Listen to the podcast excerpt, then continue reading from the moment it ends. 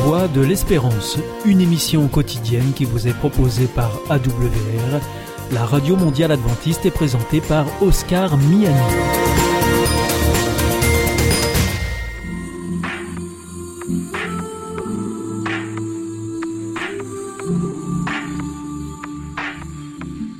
L'instant Bible.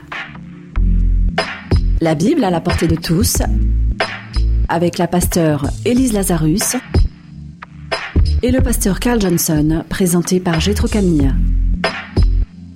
Bienvenue à l'Instant Bible, l'émission qui approfondit la Bible, mais qui tâche de la rendre claire, très claire. Alors, on continue avec Abraham cette fois-ci, et Abraham, qui a 100 ans, commence à s'impatienter parce que le fils que Dieu lui a promis n'est toujours pas là.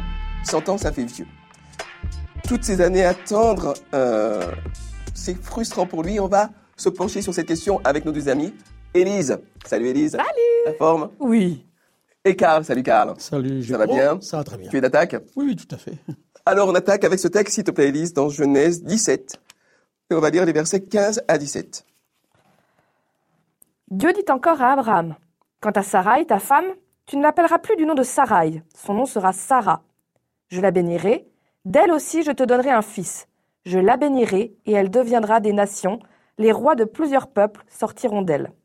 Abraham tomba face contre terre, il rit en se disant Naîtrait-il un enfant d'un homme de cent ans? Sarah aura-t-elle un enfant à 90 ans? Oui, effectivement, quelque part, il y a de quoi rire. Ah, mais il y a peut-être de quoi pleurer aussi. Parce que si Dieu fait des promesses, notamment dans le cas de l'Alliance, on l'a vu la dernière fois, cette promesse, ces promesses mettent parfois beaucoup de temps euh, à se réaliser, et on a même le sentiment que parfois elles ne se réalisent jamais. Alors, première question, comment est-ce qu'on explique cette différence entre la théorie, je vais te bénir, tu vas obtenir tout ce que tu veux, et la pratique, qui est bien différente? J'aurais tendance à dire que le temps de Dieu n'est pas toujours notre temps à nous, euh, par rapport euh, aux années qui nous est réservées. Parfois, nous sommes un peu pressés. Et on voudrait voir que les choses dans, l'immédiat. Mais Dieu fait une promesse ici sans déterminer la date ou la chronologie de l'événement qu'il annonce. Et ça explique, n'est-ce pas? Et parfois, il arrive même qu'on attend et que la chose n'arrive pas du tout en notre temps. Mais là, c'est clair, c'est toi Abraham, c'est toi Sarah qui aura l'enfant. Donc c'est un peu normal, eh bien, que c'est pressant et qu'ils attendent cela dans, dans, les mois ou les années ou les jours qui viennent. Ils sont déjà âgés, d'où cet empressement ou même cette hésitation à, croire que c'est possible.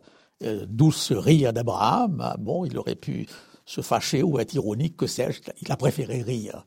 Comment interpréter ce rire? Maintenant, ça, c'est autre chose. C'est une question intéressante. Donc, première piste, le temps de Dieu n'est pas le temps oui. des hommes. Autre piste, Élise.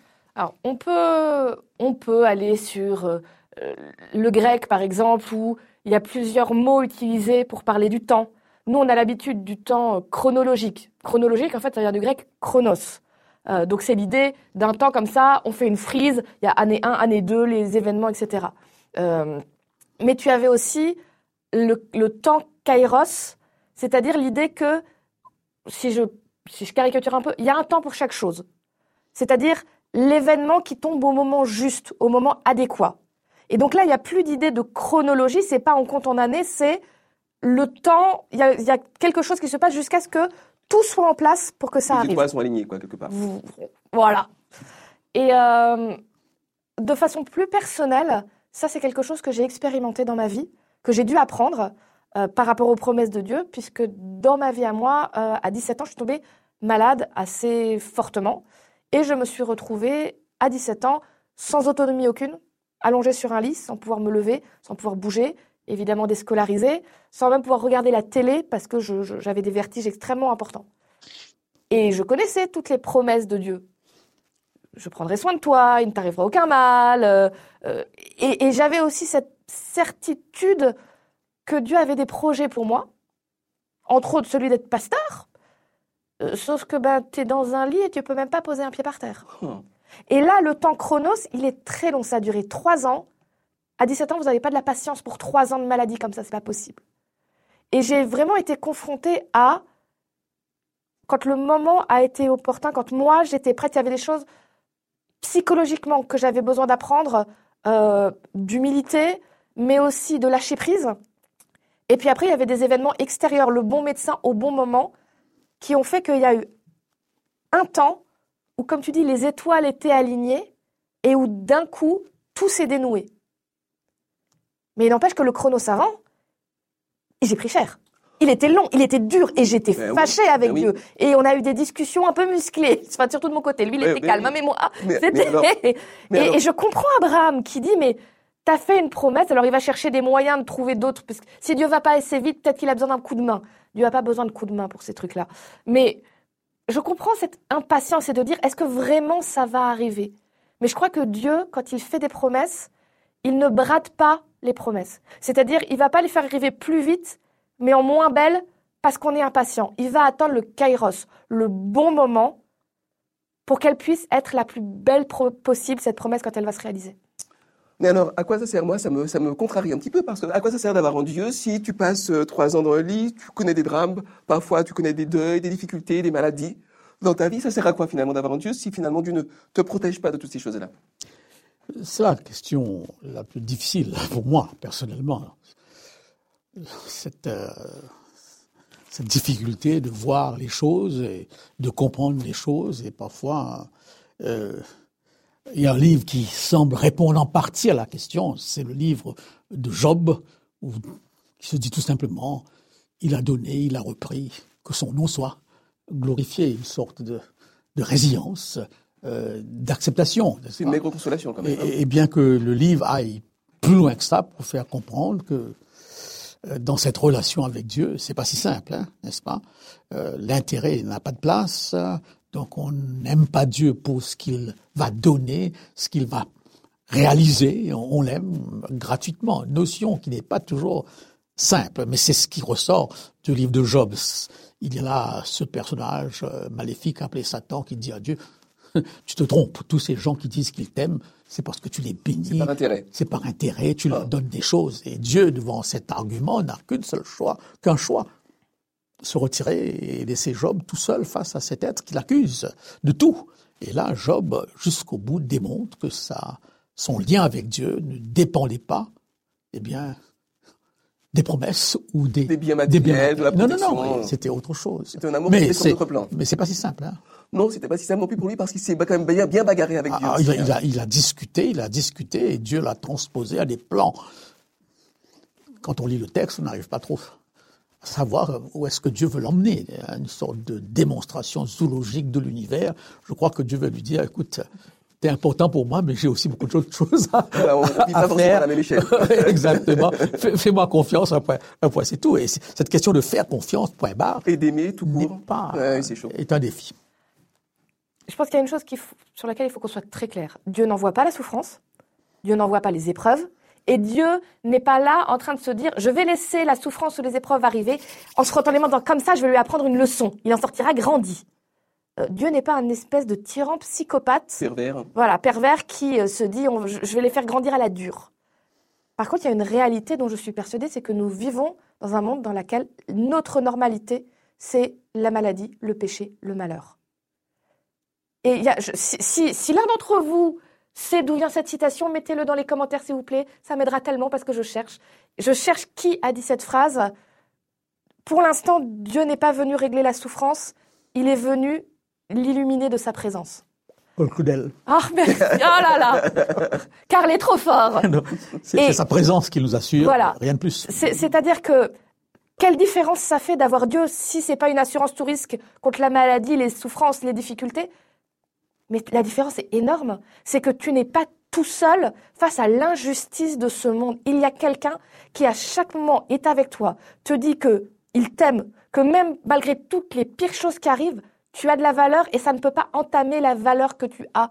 Et surtout quelqu'un qui te promet, qui te dit il y a de la souffrance pour l'instant, je serai avec- à chaque pas avec toi et chaque larme que tu, que tu pleures, je l'ai vue, je l'ai comptée et elle a été importante pour moi. Et surtout, Dieu qui dit, un jour cette souffrance va finir. Tu es un temps là qui est affreusement difficile et je le sais, je suis avec toi. Mais Dieu a fait la seule chose possible pour que la souffrance s'arrête un jour complètement et qu'elle n'ait plus ni mort, ni pleurs, ni maladie, ni séparation, ni coup dans le dos. C'est de venir lui-même mourir ressusciter et dire je reviendrai un jour mettre un terme à la souffrance. Dieu a fait le maximum possible. Et dans cet entre-deux difficile qu'on vit, il dit je changerai ta vie déjà maintenant parce que je serai avec toi à chaque pas et je te soutiendrai pour que tu tiennes bon et je t'aiderai à être résilient pour que cette chose terrible qui se passe, elle ne te casse pas, elle ne te détruise pas et que tu puisses continuer à avancer. Et ça, c'est pas rien. On espère que vous trouvez un petit peu de courage, les amis, en entendant cela. Euh, j'ajouterai deux choses. Dans notre vie chaque jour, il faut se rendre compte que parfois, eh bien, le fait d'être face à quelqu'un qui peut pas nous sortir de la situation, mais qui est quand même présent, est un soulagement. Hein. C'est vrai, c'est vrai. Euh, à chaque fois qu'une catastrophe a eu lieu, eh bien, on fait venir les psychologues. Qu'est-ce qu'ils font de plus? Ils assurent une présence.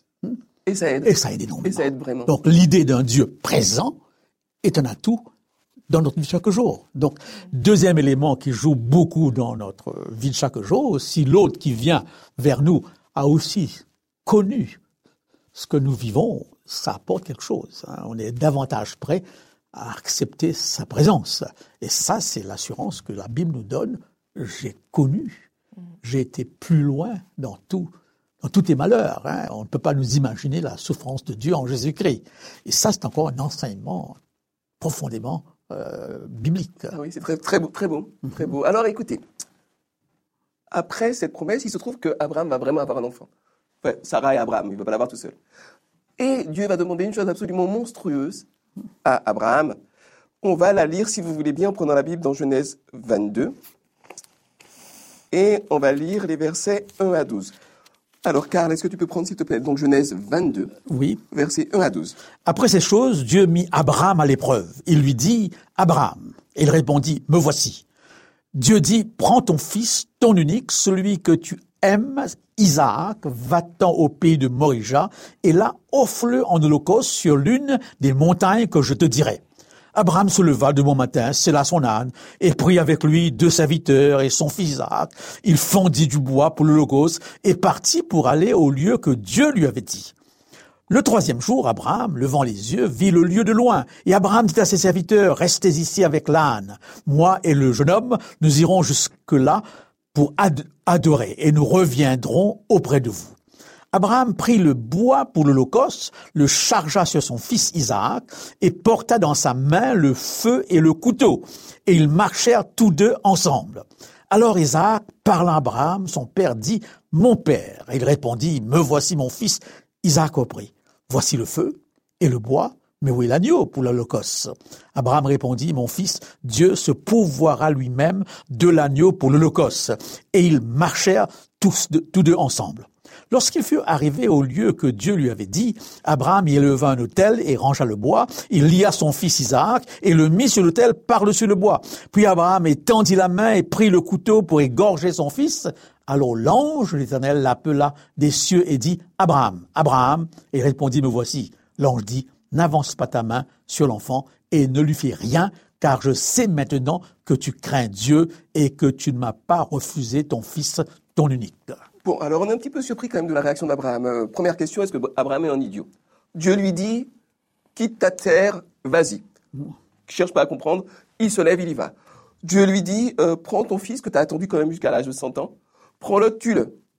Bon, il se lève, il y va.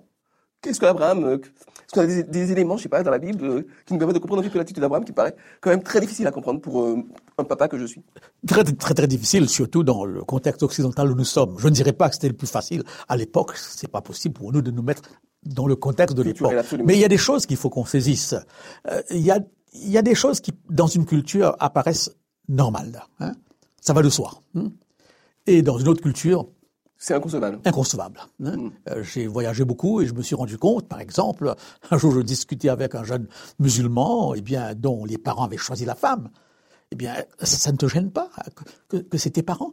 Il m'a donné une réponse que j'ai pas commentée, j'ai pas jugée. Il m'a dit, Karl, si mes parents choisissent une fille pour moi, une chose est certaine, ils m'aiment et ils vont choisir la meilleure fille qui soit. Ça me suffit.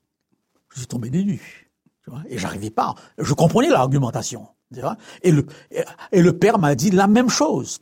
Croyez-vous que je vais choisir n'importe qui pour ma fille, pour mon fils hein? Donc, il a un raisonnement. Et je me suis dit, dans un certain contexte, ça va le soi. Abraham est habitué au sacrifice d'enfants. C'est ce que nous apprenons. C'était énorme. Hein, euh, Hein, Lorsqu'on construisait une maison, semble-t-il, euh, eh bien, à la place de la pierre angulaire, on, on sacrifie un enfant. Il y avait le fameux culte à, Moloch. Et à Moloch. Donc, et, et par rapport à sa conception de Dieu, qui me semble-t-il n'est pas encore aussi totale que la nôtre par rapport à Jésus-Christ, qui est la révélation par excellence, Le eh bien, Dieu, hein. Dieu lui dit, fais-le, il le fait. Hein. Ça entre dans cette culture, n'y a rien de choquant là. hein. C'est difficile pour nous de le concevoir. hein. Comme eux auraient de la difficulté à concevoir les choses qui se passent dans notre société. Lorsque Jephthé, vous avez l'histoire d'un- roi, roi païen, Jephthé. Il arrive, il dit, eh bien, la première personne qui, qui se présentera, eh bien, je l'offre en sacrifice comme remerciement. Mais c'est choquant de faire une telle promesse. Mais dans le cadre de Jephthé, non. Et c'est sa fille qui vient. Chose extraordinaire, il va jusqu'au bout. Il change pas sa décision. Donc, la Bible est remplie de cas comme cela, et heureusement que nous avons le magnifique commentateur aujourd'hui, et avec tout ce que l'archéologie nous apporte, pour nous faire comprendre non pas tout, mais au moins certaines, certaines choses. Maintenant, quand je lis le texte, parfois je me dis, mais est-ce qu'Abraham n'a pas quelque part au fond de lui le sentiment que quelque chose va se passer hein? Dieu n'ira pas jusqu'au bout. hein? Ou alors il trouvera une solution à la dernière minute. Parce qu'il ne dit pas qu'il va les tuer son fils, il dit, nous allons adorer. Hein? Le Seigneur va pouvoir. Oui, nous allons adorer. L'Éternel pourvoira. Nous allons offrir un holocauste. Il parle pas qu'il va sacrifier son enfant. hein? Mais arrivé à l'endroit, il, il fait tout. Et je suis aussi frappé de voir qu'Isaac se laisse faire. hein. Euh, je ne sais pas si le gamin aujourd'hui... Euh, oui, moi, j'aurais réfléchi à deux fois. Alors, j'aurais couru très vite. hein. on, on voit là vraiment, et ça, quand on voyage, on se rend compte qu'il y a des, des- des attitudes comme ça dans des cultures où, où le fils aîné accepte certaines choses par rapport aux, aux autres enfants, il accepte de se sacrifier. J'ai été frappé parfois de voir des, des- des aînés de la famille abandonner leurs études complètement, tout simplement pour que les parents aient suffisamment d'argent pour aider les autres. à- en, en Occident, euh, je ne dirais pas que ça n'existe pas, mais chacun pour chacun pour soi. une autre culture, c'est une autre culture. Il se peut qu'à un moment de l'histoire, toutes les cultures se ressemblent un petit peu, mais avec le, le développement de beaucoup de choses, eh bien, les cultures ne sont pratiquement plus les, les mêmes. Et d'ailleurs, heureusement qu'au travers de films, on arrive à comprendre certaines choses. Donc, c'est pas facile, mais j'ai l'impression qu'Abraham, d'ailleurs, il y a un texte des c'est bon de comprendre la- l'Ancien Testament avec le Nouveau Testament, parce que Paul, dans, dans sa lettre aux Hébreux, dit qu'Abraham croyait à la résurrection, à une forme de résurrection. Donc il va jusqu'au bout et il est convaincu que Dieu va faire quelque chose. Quoi? Comment? Donc, la confiance, quand même, qui est à la base. Il y a une confiance à la base. Tout, hein. Il y a une foi à la base, un- et c'est cette foi d'Abraham qui sera mise en Bon, évidence. il y a un gouffre culturel qui fait qu'on a du mal à comprendre. Mais il y a quand même la notion de confiance qui reste là. Tu restes là. Élise, tu sacrifierais ton fils, toi Comme ça? Non. Non. Mais pour. pour euh, Ton chien, peut-être? Non, non plus. Même pas mon chien. Non, La plante? À la limite. Non, c'est surtout, je pense, en effet, il y a vraiment ce gouffre culturel. Et puis Karl l'a dit aussi, c'est Abraham connaissait Dieu. Dieu s'était révélé à lui selon sa culture, sa possibilité de compréhension. Puis nous, c'est facile. On a ce, joli petit livre qui est merveilleux et qui est, un bonheur à lire, qui nous permet d'avoir une vision peut-être un peu plus globale de qui est Dieu, de ce qu'il veut faire dans nos vies, du fait qu'il est justice et amour. Mais Abraham n'avait pas tout ça. Et du coup, euh, moi, si aujourd'hui j'entends une voix qui me dit Je suis Dieu, Élise va sacrifier ton chien, je pense que je dirais Écoute, de tout ce que j'ai lu dans la Bible sur Dieu, ce n'est pas cohérent que Dieu me demande ça parce que ce n'est pas sa façon d'être et de faire. Donc je me poserais beaucoup de questions. Abraham n'était pas dans ce, dans ce cadre-là. Donc c'est très difficile de juger aujourd'hui pourquoi, comment, ni même pourquoi Dieu s'est exprimé en ces termes. Mais en tout cas, moi, ce que je vois, c'est que forcément, je suis une femme du 21e siècle. Le, le- l'angle que je vois pour ce texte, c'est le, le, relationnel et le terrible de, de- de- du sacrifice du fils. Mais je crois que quand je lis le texte, je me rends compte que l'angle qu'on met en valeur, c'est plus, euh, il y a une promesse qui a été faite, Dieu t'a dit, tu auras une descendance. Il y a quelque chose qui arrive qui a l'air d'être contradictoire avec Dieu qui te demande quelque chose de, de- de- d'incongru qui n'a, qui a, où tu te dis, mais comment est-ce que euh, tu vas quand même tenir ta promesse Et je crois que ce que je retiens moi de ce texte, c'est la foi incroyable d'Abraham qui dit, je crois encore à la promesse de Dieu. Je comprends pas, comme disait Karl, je comprends pas comment il va faire, par quel moyen il va faire. Est-ce que finalement il va pas aller jusqu'au bout Est-ce qu'il va y avoir résurrection Est-ce qu'il va y avoir autre chose Je crois malgré tout que Dieu tiendra sa promesse, même si c'est d'une façon que j'avais pas prévue. Même si Dieu prend un chemin qui n'est pas celui que j'avais envisagé pour ma vie. Et sans aller jusqu'au évidemment au sacrifice d'être humain, etc. Je pense que ça, c'est quelque chose que je peux garder dans ma vie, de me dire, je veux croire dans les promesses de Dieu pour moi, mais j'accepte aussi que parfois, la façon qu'il va avoir d'arriver à la promesse n'est pas, forcément ce que, moi j'avais conceptualisé. C'est pas forcément le chemin que j'avais prévu de prendre. Et, que parfois, les chemins imprévus de Dieu vont révéler des, promesses incroyables et des bénédictions incroyables. Mais ça demande du courage de dire ça a l'air plus facile par là, ça a l'air plus, plus simple et ça a l'air d'aller dans la bonne direction. Pourquoi tu me demandes euh, par là C'est ça demande vraiment un pas de foi de dire bah, je te fais confiance jusqu'au bout parce que je sais que quand tu fais une promesse, tu la tiens. merci. Je voudrais ajouter quelque chose euh, qui me semble assez intéressant hein, euh, par rapport à ce récit. Bien sûr, comme Élise vient de dire, si Dieu me disait sacrifie ton enfant, j'aurais une réaction. Mais si mon enfant me disait papa, je vais me faire soldat, je l'encouragerais, tout en sachant très bien qu'il s'expose à la mort. Il va se sacrifier, comme on le dit souvent, pour la, pour la patrie. La patrie. Donc il y a quand même cette idée d'une transcendance qui, pour le non-croyant ou le croyant, est Dieu ou la patrie. On est prêt d'aller jusqu'au bout. J'ai entendu par rapport à une guerre qui a lieu actuellement, et c'est le cas pour toutes les guerres, des jeunes de 20, 22 ans qui se lancent et qui savent très bien qu'ils peuvent mourir d'un moment à l'autre, mais ils vont jusqu'au bout. Donc, euh, se sacrifier pour une cause élevée, cela existe déjà. Ça existe encore aujourd'hui. Mmh, mmh, mmh. Et même des parents qui apprennent que leurs enfants sont morts en Afghanistan ou ailleurs, eh bien, pleurent. Mais en fin de compte, c'est ce que j'entends souvent à la télévision, eh bien, ils ont été jusqu'au bout de leur décision, ils l'ont fait pour le pays. Et tout le monde, on est prêt à donner une médaille. Hein, on est prêt à avoir une cérémonie gouvernementale, eh bien, pour tous ceux qui, pour notre liberté, eh bien, ont exposé leur vie. Mais je crois qu'il y a une deuxième leçon par rapport au temps qui passe. Euh, très souvent dans la Bible, on voit Dieu ou Jésus-Christ faire des choses contraires à la morale, dans la mesure où il entre dans une culture pour le dénoncer. Hein. Dieu va dire non au sacrifice des enfants. C'était très courant là. Et Dieu, dans cette histoire, eh bien, va finalement dire, je ne veux plus que vous sacrifiez des enfants. Uh-huh. Mais une pédagogie un peu à l'envers pour nous. Mm. Nous, on l'aurait dit directement. Mais Dieu, euh, le Christ aussi, parfois, c'est mis... Des métaphores où s'incarne. Ou... Exactement, pour sensibiliser l'autre. C'est un peu une, mise en scène, une mise en situation. Dans le théâtre, la mise, on voit, on entre dans le schéma de l'autre, qu'on va condamner, qu'on va dénoncer, pour le réveiller, pour lui dire, hé, eh, il y a quelque chose qui ne va pas là. Hein et là, en effet, c'est un des messages forts de la Bible, où le Dieu de la Bible dit non au sacrifice des enfants, alors que tous les peuples de l'époque sacrifiaient les enfants. Non seulement il dit non, mais euh, un peu plus tard, avec la descendance d'Abraham, le peuple, le peuple hébreu, mhm. Dieu mettra ça comme l'un des interdits les plus stricts, et en disant c'est une abomination. Si tu fais passer ton enfant par le feu, mhm. c'est une abomination. Donc, en effet, il y a vraiment ce... Euh, euh, jusqu'au boutisme des fois de Dieu pour parce que c'est dur à, changer une culture. Ah non, les, traditions, il n'y a rien de plus difficile à arrêter.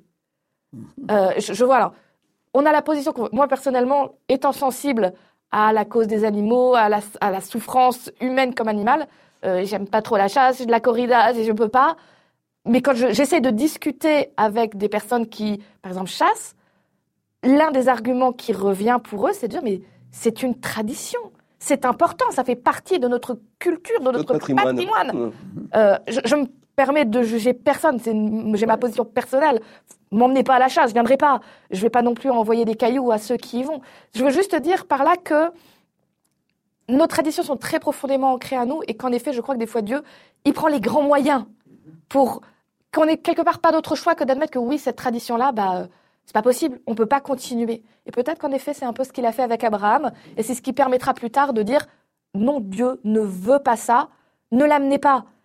Il n'y a aucune chance que Dieu l'accepte. Je crois qu'il faut qu'on n'ait pas peur de, soulever un problème, parce que ce sacrifice d'Abraham nous renvoie au sacrifice du Christ. Dans quelle mesure ce Dieu qui dit non au sacrifice d'Abraham, eh bien, va dire oui au sacrifice de son fils. Et très souvent, euh, l'œuvre du Christ nous est mal présentée. il, tue son fils pour. D'ailleurs, quelqu'un qui avait vu le film de Mel Gibson m'a une fois dit Mais comment peux-tu croire en un Dieu qui torture son fils comme ça pour te sauver toi hein? Eh bien, j'ai eu de la peine à l'expliquer et je comprenais qu'il. Et, sa réaction était un peu normale. Alors, il faudrait peut-être, peut-être qu'on aura l'occasion de oh, revoir euh, le sens de la croix. Nous vous sommes reconnaissants de nous avoir suivis. Retenons que l'alliance, c'est des promesses, mais c'est surtout et avant tout de la confiance et de l'amour. Et puis, il y a des épreuves qui nous permettent de grandir, qui nous permettent de passer des étapes. Ça ne veut pas dire que c'est Dieu qui les a envoyées. Mais malgré les épreuves, il reste là. Il est présent, il nous accompagne. On vous souhaite à tous de vivre cette expérience de foi. À bientôt. C'était l'instant Bible avec la pasteur Élise Lazarus et le pasteur Carl Johnson, présenté par Gétro Camille.